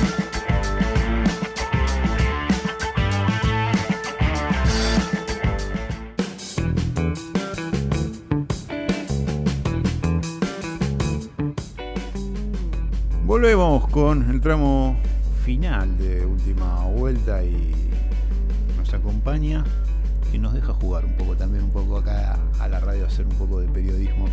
Eh, estamos con Leo Moyano, militante de identidad conurbana y de generación patriótica. Hoy le preguntaba, ¿cómo te presento? Me parece que el- el- el- la mejor manera de describir a, un- Compañero, a una amigo. persona, claro, es como compañero. Entonces, reconocerse como militante y que a uno lo reconozcan como militante, creo que es como la, la acción más linda por la que uno se lo puede referenciar. Podríamos decir, eh, nada, me podrías presentar por los hobbies, podría decir el hincha de Racing, podría decir el, no sé, al que le gusta trabajar en la huerta, podría decir un, no sé, al, al, militante peronista, pero bueno, el compañero, el militante de, de identidad conurbana y de generación patriótica es como lo que a uno más lo, lo, lo deja tranquilo y conforme, y bueno, y me parece como una acción hermosa la de la militancia, así que nada, va por ahí. Ayer 24 fue el reencuentro con la plaza. Eh, Hermoso. Partieron desde acá, no, algunos digamos nos vamos a encontrar. Creíamos que nos podíamos encontrar, no nos podíamos encontrar. Nos interpeló desde un montón de, de lados, de- desde nosotros desde el oficio, más que, que la militancia. Yo necesitaba vivirlo más de- desde, desde el oficio. Este, Nada, te cuento un paréntesis. Perdí hace unas semanas a un amigo muy cercano, amigo periodista, con las que cubríamos siempre marchas y, eventos sociales, ¿no? De, política, del calor, de la calle, de, lo social. Eh, y, en esta, y en esta me encontré solo. Eh, me fui con Agustina, compañera de, acá de eh, Última Vuelta, fotógrafa ella, y lo viví desde el lado de los fotógrafos. Eh, desde meterse ahí, desde buscar la Desde el imagen. lente de, de la máquina. Tremendo. Eh, mientras sacábamos algún que otro testimonio, pero el, el- el oficio, ¿no? Y cuántas, y cuántas postales, ¿no? Que te regaló la plaza. Eh, creo que el despliegue de las banderas fue el despliegue de, de- de los de los desaparecidos, la bandera de los desaparecidos, esas con cada una de las fotos es, es un momento donde se te hace un nudo en la garganta. Y sí, la verdad que como decías, ¿no? Mm, el encuentro que necesitábamos tener en la plaza eh, era fundamental. Creo que no debe haber fecha tan movilizadora como el 24 de marzo y creo que no debería haber eh, fecha como, como la de ayer que genere más unidad nacional. Creo que en la movilización de ayer no debiera haber internas, no debieran dirimirse disputas, conflictos ni nada, ¿no? Creo que si hay algo que nos une es eh, una consigna que es el nunca más y una consigna que tiene que ver con recuperar fuertemente la memoria, la verdad y la justicia. Creo que el, me animo a decir que una gran mayoría, no hay muchas causas en las que podamos decir, la gran mayoría de los argentinos y las argentinas están consustanciados con esta causa. Y la movilización de ayer obviamente tenía una connotación particular porque es la primera después de, la pandemia, ¿no? En la que nos pudimos encontrar, abrazarnos y como decís vos, eh, nos regaló unas postales increíble. Eh, a mí ver los pañuelos movilizados, ver esos pañuelos blancos me genera también una sensación muy particular que se me genera un nudo en la garganta permanente. Ayer la escuchaba a Eve eh, y, y decía, bueno, cuánta, cuánta, cuánta fuerza, cuánta, cuánta integridad moral, política y hasta física, porque vos decís, tienen arriba de 90 años la mayoría.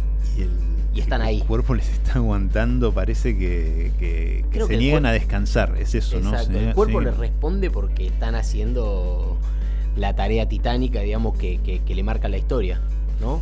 Hay un, hay un compromiso eh, con la vida de, de los 30.000 compañeros y compañeras eh, que dejaron todo por un proyecto de país y me parece que más allá de la causa del trabajo por la identidad, de obviamente, ¿no? De poder identificarlos, de poder recuperar los nietos, un montón de trabajos que hacen los organismos de derechos humanos, también está la de siempre ser eh, esa reserva moral de un movimiento nacional que de alguna manera retoma eh, toda y cada una de las luchas de los 30.000 compañeros eh, y compañeras detenidos desaparecidos. Entonces, eh, en esa tarea es que la, integridad que tienen las madres y las abuelas para luchar eh, no son ellas solas.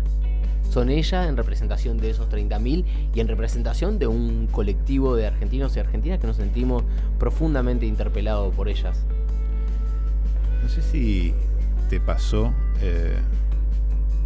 o, o será que nos, nos pasan los años, en- nos pasan las plazas. Pero no te pasó de, de ver gente de pares de más de treinta y pico, ya pasa, o algunos que pasaron la- los 40, eh, y van con, los, con sus propios nietos, y hoy ellos ya son abuelos. Claro. Y eran esas tres generaciones. Y es muy fuerte. Y esa, esa, esa en, en- en las redes de, de Gem Patriótica y, una- y en las tuyas y en las de Conurbania está esta, esta foto. Es, creo que es una postal esa de, de Eve con, con, la, con la bebé. Eh, nada, se te pone la piel de gallina. A mí ya, lo, ya estoy moqueando, ¿no? Ella, Pero... es, ella es una compañerita de Marcos Paz, es la hija de, de-. Mateo Zagardoy, que es un compañero concejal de Marcos Paz de Generación Patriótica. Y Eve la, estaba mirando y ella se dio vuelta y como que parecía que había una conexión, y había una conexión. Y eh, primero Eve se toca el pecho y después le tira un beso. Y ella estaba ahí, la miraba y la miraba. Creo que hay una cuestión que obviamente no nos sensibiliza y nos moviliza muchísimo todo esto, porque mm, te lo decía afuera del aire, ¿no? Y, y lo, y lo repito ahora, me parece que mm, nosotros tenemos que estar como sociedad, ¿no? Eh, profundamente mm, involucrado con esta causa, porque no sabemos cuánto tiempo más vamos a contar con ellas para seguir luchando. Y te digo esto y se me hace un nudo en la garganta, porque es así, porque es. Yo quisiera tener a las madres y a las abuelas para siempre. Porque pasa algo particular. Todos en política, todos y todas, en algún momento decimos, bueno, che, ¿cuál es el rumbo? ¿Para dónde vamos? Eh, ¿Qué está bien? ¿Qué está mal? Digo, te ha pasado, te pasan en un montón de aspectos de la vida, a veces de dudar de por dónde es. Imagínate en la política donde se tienen que tomar grandes definiciones. Y yo siempre pensaba, bueno, cuando en nuestros espacios políticos tengamos que dar discusiones de por dónde hay que ir, siempre hay que mirar a, a las madres y a las abuelas. No le pifien. Digo, desde que existen, desde que están presentes, desde que luchan, desde que movilizan, desde cada uno de esos jueves que dan vuelta a la plaza en la pirámide de Mayo, siempre acertaron. No hay un momento en la historia que podamos decir, ah, no, pero acá se equivocaron. Ah, nunca se equivocan. Y a veces pareciendo disruptivas, quilomberas. Sí. Son nuestras que hay madres, que- nuestras hay que patear un poco. Hay que patear un poco. Y entonces ellas siempre marcan. Entonces a mí me dejaba como tranquilo eso, decir, bueno, cuando tengamos dudas, vamos a girar la cabeza, la vamos a ver a ella y vamos a ver por dónde es. Bueno, el tema va a ser qué va a pasar cuando no las tengamos a ellas físicamente para eso. Sí, obviamente va a quedar una institución conformada, las madres van a tener su propia un- universidad, por ejemplo, va a quedar un, un legado fuerte de su lucha, de su historia y demás, pero tenerla físicamente, entonces me parece que tenemos que hacer un gran esfuerzo en este tiempo para empezar a conformar como acuerdos en donde digamos, che, con esto sí, con esto no. por acá, por allá, como empezar a dirimir cuestiones. Muchas veces son cuestiones programáticas. Y, me, y pego un salto, digo, de, de la movilización de ayer y la fecha particular a la política en general. Y digo, yo creo que hay eh, un gran conflicto hoy que tenemos, que es la falta de claridad en el programa político que tenemos. Porque algunos dicen, y pero la interna, Cristina, Alberto, eh, las cuestiones, el rumbo, por dónde ir, por dónde no ir, eso se soluciona un sencillo eso- cuando pones arriba de la mesa el programa y decís, nosotros a la gente le prometimos y le dijimos que íbamos a hacer esto. Nadie puede sacar los pies del plato. Y el que saca los pies del plato es que no está cumpliendo con un programa. Un poco de eso, eh, hace un ratito teníamos el testimonio de, de Andrés Cuervo Larroque que decía, es dinámica esto, eh, el choque, la aspereza, es dinámica, no, no significa que algo se, se vaya a romper. Pero esa, esa, esa interacción de fuerzas se tiene que dar y es válido que se dé. Eh, y, daba, y daba un poco por, por zanjado, eh, obviamente una, una declaración que sacabas al, al calor de, de la marcha, ¿no? Del día de ayer. Yo, a mí, permitime, en eso, primero lo, lo valoro muchísimo. El Cuervo es, un, es, además de un, de un gran cuadro político, es un gran tipo. Pero en eso, permitime tener una pequeña diferencia. Por favor. Yo creo que en este momento, eh, obvio que puede haber diferencias y que las diferencias tienen que ser zanjadas de, de diversas, de diversas maneras. Yo creo que otro de los grandes errores que tenemos es que no existen mecanismos en donde se puedan resolver los conflictos. Porque vos decís, bueno, hagamos una cosa, imaginemos cómo sería un mecanismo ideal de funcionamiento del frente de todos. Bueno, perfecto, ¿dónde se dirimen las internas?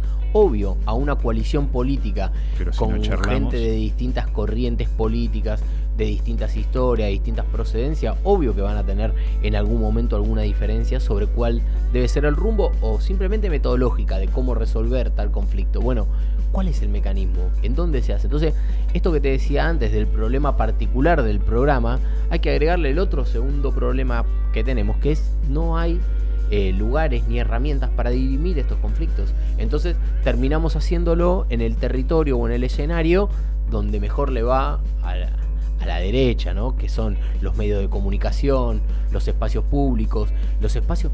Digo, por ejemplo, para mí no es un espacio para dirimir una interna la marcha del 24. Y no me quiero poner polémico. No. Pero la marcha del 24 es de las madres, es de las abuelas, es de los organismos de derechos humanos y es de los 30.000 compañeros y compañeras detenidos desaparecidos. No es de un lugar para dirimir interna. Entonces digo, frente a esto, eh, nosotros si tuviésemos esos mecanismos, podríamos ir za- zanjando todas estas, estas divisiones que podemos llegar a tener hacia dentro del frente de todo. Y una vez resuelta, bueno, iremos avanzando, profundizando. eh, y me quedo con esto que es particularmente el, el problema de fondo.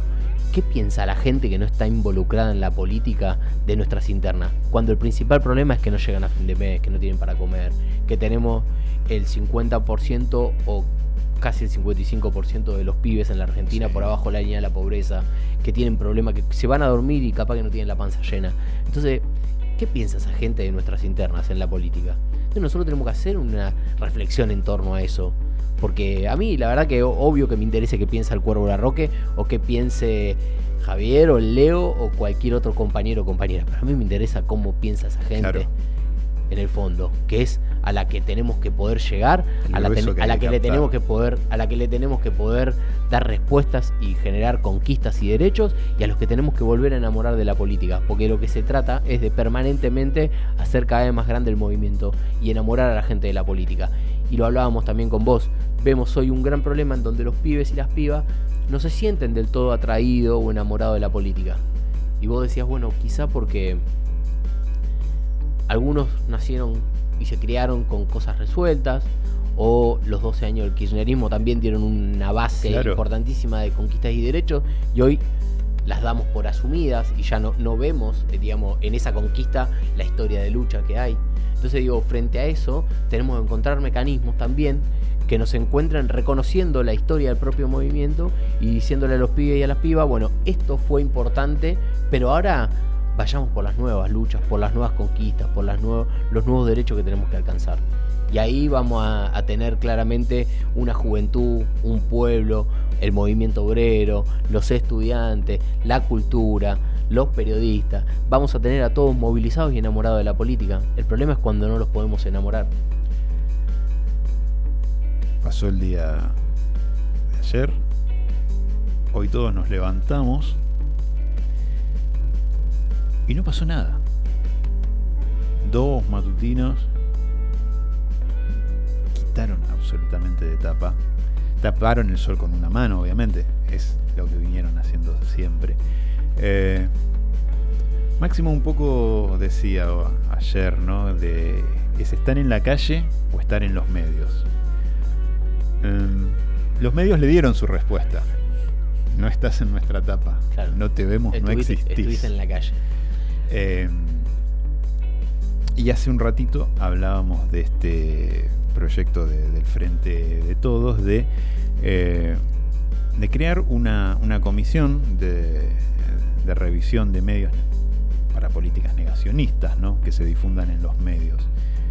Em, es un momento bastante, bastante áspero del discurso, más cuando, no sé, hace un ratito con los chicos eh, hablábamos de, nos parecía gracioso porque está bastante picante, ¿no? El, el ñomo maldito ayer en, en A24, el Checopar, sale directamente a, a cuestionar al jefe de gobierno por, Dios, ¿por qué dejaste que la cámpora te cope las calles? Sos un cobarde, le tira.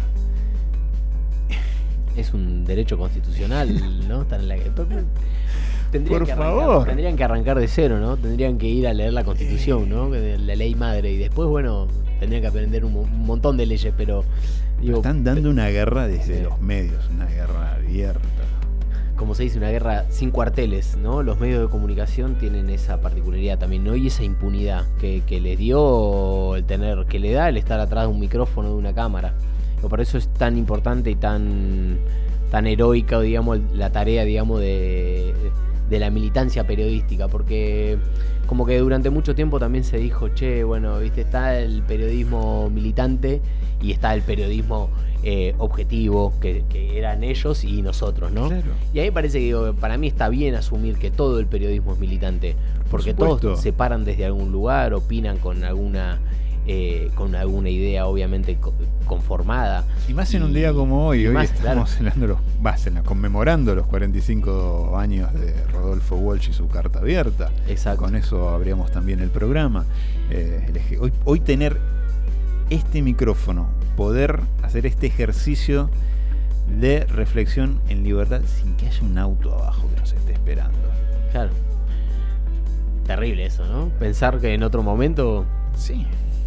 Podía suceder cualquiera de esas. Pero bueno, digo, frente a eso me parece importante. Yo creo que hay algunos que. mm, que algunos dirigentes incluso lo han planteado, ¿no? Avanzar en, función de esto, establecer algunos mecanismos en donde se pueda, ¿no? Avanzar en, en esto, medios de comunicación que tienen comportamiento negacionista, ¿qué, qué hacer frente a eso? Porque está. Después en nombre de la. En nombre de la libertad de expresión dicen o hacen cualquier barbaridad, ¿no? Entonces digo, frente a eso, ¿cómo, cómo avanzar pero sin poner en riesgo... eh, claro. ¿no? Porque si no, inmediatamente vamos a ser tildados de autoritarios, dictatoriales y demás. Digo, hay que avanzar de una manera muy inteligente y avanzando, digo, me parece con consensos en los sectores donde hay que avanzar. Digo, por ejemplo, frente a esto, a la hora de discutir con eh, los medios de comunicación, es fundamental trabajar y caminar, avanzar de la mano, por ejemplo, con los sindicatos de la, de la comunicación. Digo, ¿no?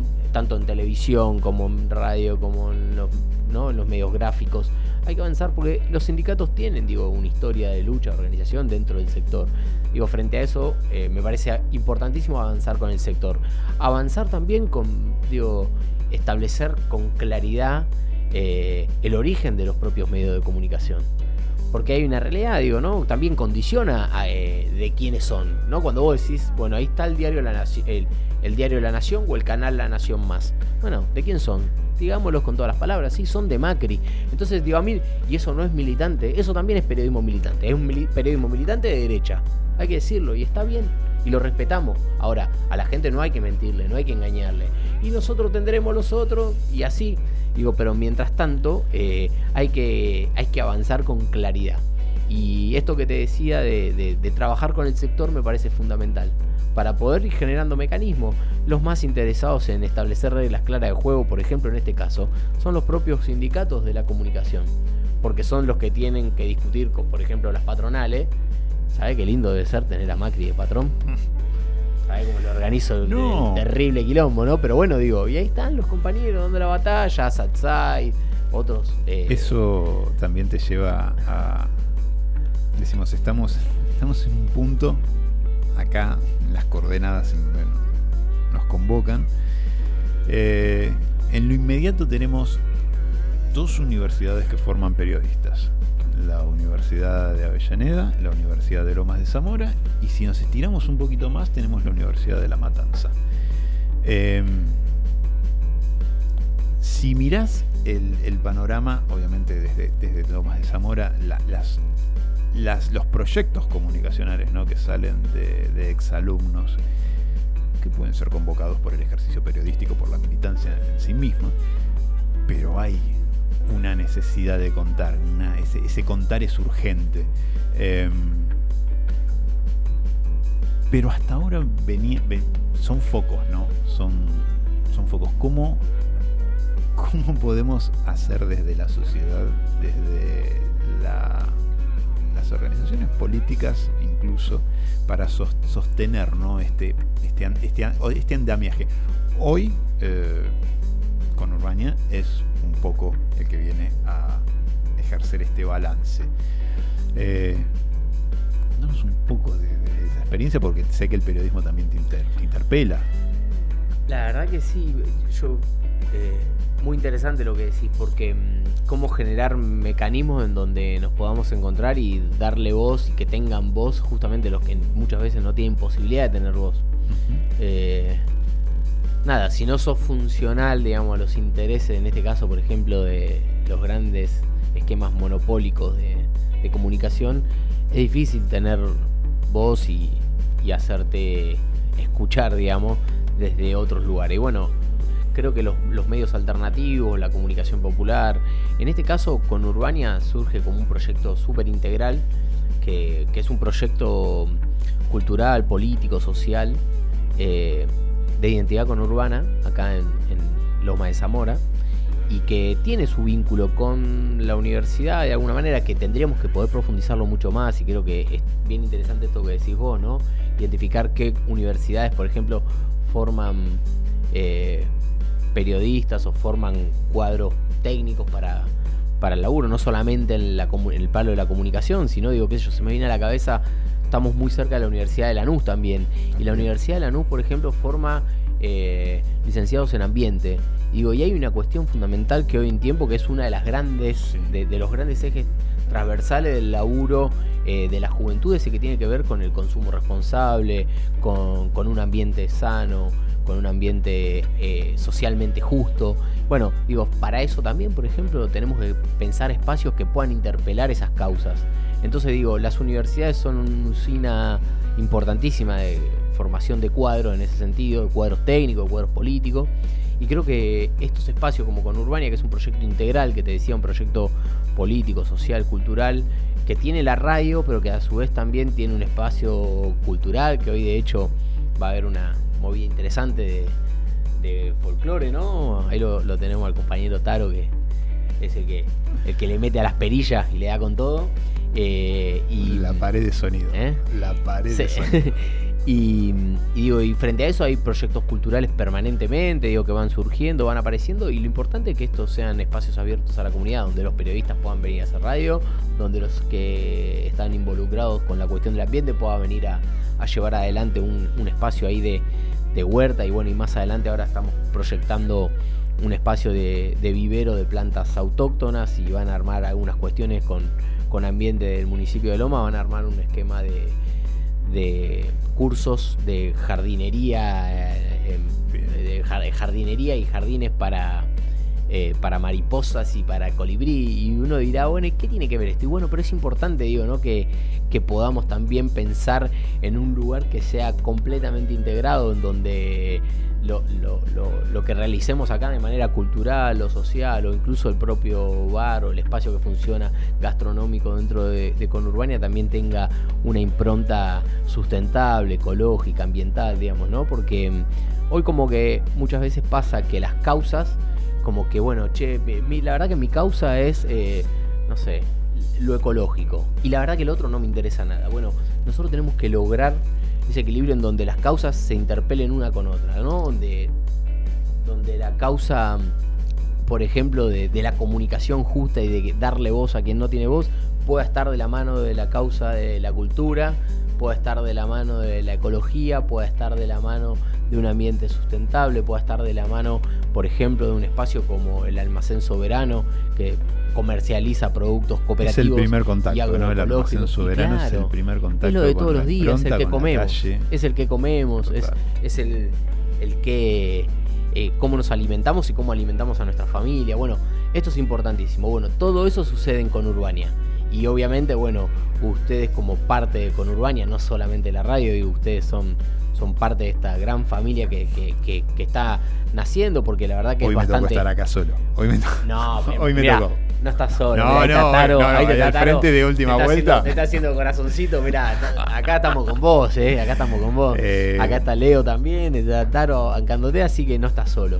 Pero Es- siempre, eso- eso siempre contamos ahí, espalda con espalda. Última, eh, el reencuentro de, de Gen Patriótica, de, de identidad conurbana, con la plaza. Contame el llegar a la plaza. Me parece buenísimo terminar con esto porque vamos a terminar bien arriba. El llegar para nosotros fue, bueno, como decía, ¿no? Generación Patriótica es una organización bastante joven, eh, surge allá por 2015-2016, finales de 2015, principios de 2016, con lo que sabemos que pasó durante el 2016, ¿no? Comenzó el gobierno del ingeniero Mauricio Macri, y comenzó una resistencia de las organizaciones en la calle, de las organizaciones del pueblo. Una coordinación de juventudes culturales, sindicales, universitarias, territoriales y demás definieron avanzar de una coordinación política a una organización, repensando la propia forma y estructura de las organizaciones, entendiendo que las organizaciones que habían surgido en los 12 años de kirchnerismo tenían un montón para aportar, pero que también para poder interpelar a estas nuevas causas de las que hablábamos recién, como por ejemplo todo lo que sucede en Conurbania, eh, había que pensar nuevas formas de organizarnos. Porque claramente no vamos a poder darle respuesta a los pibes que hoy tienen 15, 16, 17, 18, no sé, 20 o 25 años, con la respuesta organizativa de los pibes que hoy tienen 30, 40 o incluso la generación de los 50, ¿no? Entonces, si nosotros pensamos con el mismo método interpelar a uno a otro, claramente le vamos a pifiar. Generación Patriótica surge como eso, con mucha fuerza, resistió los cuatro años de macrismo, se fortaleció, articuló muchas agrupaciones que ya existían en sus territorios, como por ejemplo Identidad Conurbana en Loma de Zamora, o por ejemplo el Frente de Mil Flores en Marcos Paz, o el Peronismo de Pie en Morón, o los compañeros de Almirante y compañeras de Almirante Brown, o de distintos distritos entre febrero, en distintos distritos del conurbano y en distintos puntos del país. Y nos pasó que después de los cuatro años de resistencia, que fue muy duro porque nuestros compañeros y compañeras, y hoy en día también sigue siendo de esta manera, eh, complicado llegar a fin de mes, complicado conseguir un laburo digno, complicado que un joven hoy tenga un proyecto de vida en donde diga, che, voy a tener una casa que va a ser así, la voy a construir con... Bueno, eso quedó ¿no? en la historia. Entonces, frente a eso, Generación Patriótica surge como para decir, eh, interpelemos, en- hagamos que se encuentren esas organizaciones que muchas veces, o esas personas o individuos que muchas veces marchan solos y que tengan dónde encontrarse para discutir un nuevo método para interpelar y construir a futuro. Con una línea clara que es la unidad del movimiento nacional, con una línea clara de que la reserva moral del movimiento, que son las madres y las abuelas, nos marcan el rumbo y que, como te decía, después de cuatro años de resistencia y la pandemia que nos tocó vivir eh, con el COVID, esta fue la primera movilización donde dijimos, nos encontramos todas y todos, no pudimos marchar juntos, eh, juntos y juntas eh, nunca. Pero no pudimos porque siempre marchábamos pero dispersos. Algunos marchaban con los PJs locales, otros marchaban con su organización territorial y demás. Bueno, fue la primera vez que por lo menos la provincia de Buenos Aires nos pudimos encontrar. Todavía no pudimos encontrarnos eh, en una movilización federal. Obviamente porque hoy movilizar un micro, no sé, desde Jujuy o desde Salta o desde Chubut te sale miles y miles y miles de pesos. Claramente ni el Estado, ni las organizaciones, ni el bolsillo de los argentinos y las argentinas están para bancar eso. Hay voluntad. Entonces pero- hay voluntad, pero no hay recursos. Entonces, bueno, le vamos a buscar. Somos inventivos, somos muy creativos. Hemos, siempre hemos avanzado desde abajo y bueno, y como se dice, ¿no? De la periferia al centro y de abajo para arriba como se construye. Así que en eso está Generación Patriótica, en eso está Identidad Conurbana y esa fue la sensación con la que nos encontramos ayer. Mucha felicidad, mucha alegría y sabiendo que eh, tenemos la responsabilidad de tener en nuestros hombros, digamos, los años de lucha de los 30.000 compañeros y compañeras detenidos desaparecidos. Así que en eso estuvimos. Gracias totales, Leo Moyano, por venir a hacernos el aguante, por venirme a hacer el aguante junto a Taro.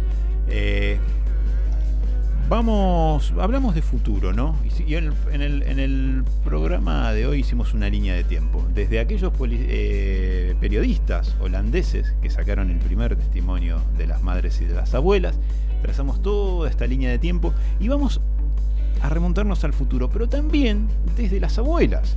Eh, y también desde los más chiquitos. Hay una banda como los Chevisaurios, que es los, son los Raviolis, una banda que hace como un, un rock infantil, está muy buena y tiene un tema que se llama Un lugar mejor, que eh, en un momento viene jugando con el estribillo y te tira, quiero jugar con mi primo en la vereda, con la mirada de mi abuela, aunque tenga 42. Ese tema habla mucho de la lucha de las abuelas y ese tema se estrenó y se lanzó al mundo. Escúchenlo todo, tengan la carilina o el repasador porque van a moquear y al final hay un tamboril ahí y es eh, eh, Estela. eh, se estrenó en, en las oficinas de abuela. Gracias con Urbania, gracias a todos. eh, la producción hoy a cargo de Agustina, eh, viendo el último partido de Messi en Argentina, se va a cargar de fuerzas el, héroe local. Eh, César Gramajo, cumpliendo un deber cívico con la República Oriental del Uruguay y atendiendo unas cuestiones familiares. Hoy me tocó estar al frente de esta nave de última vuelta. Gracias a todos. Gracias, Vamos Leo, por el sí. ¿no? En Uruguay vamos por el sí. Sí, Sí. desde ya. Nos despedimos con los raviolis hasta la semana que viene y atentos a las redes de Conurbania. Si no me dejan hacer lo que yo quiera, si no me dejan saltar en el sillón, si ya no puedo mancharme la remera, estoy buscando algún lugar mucho mejor.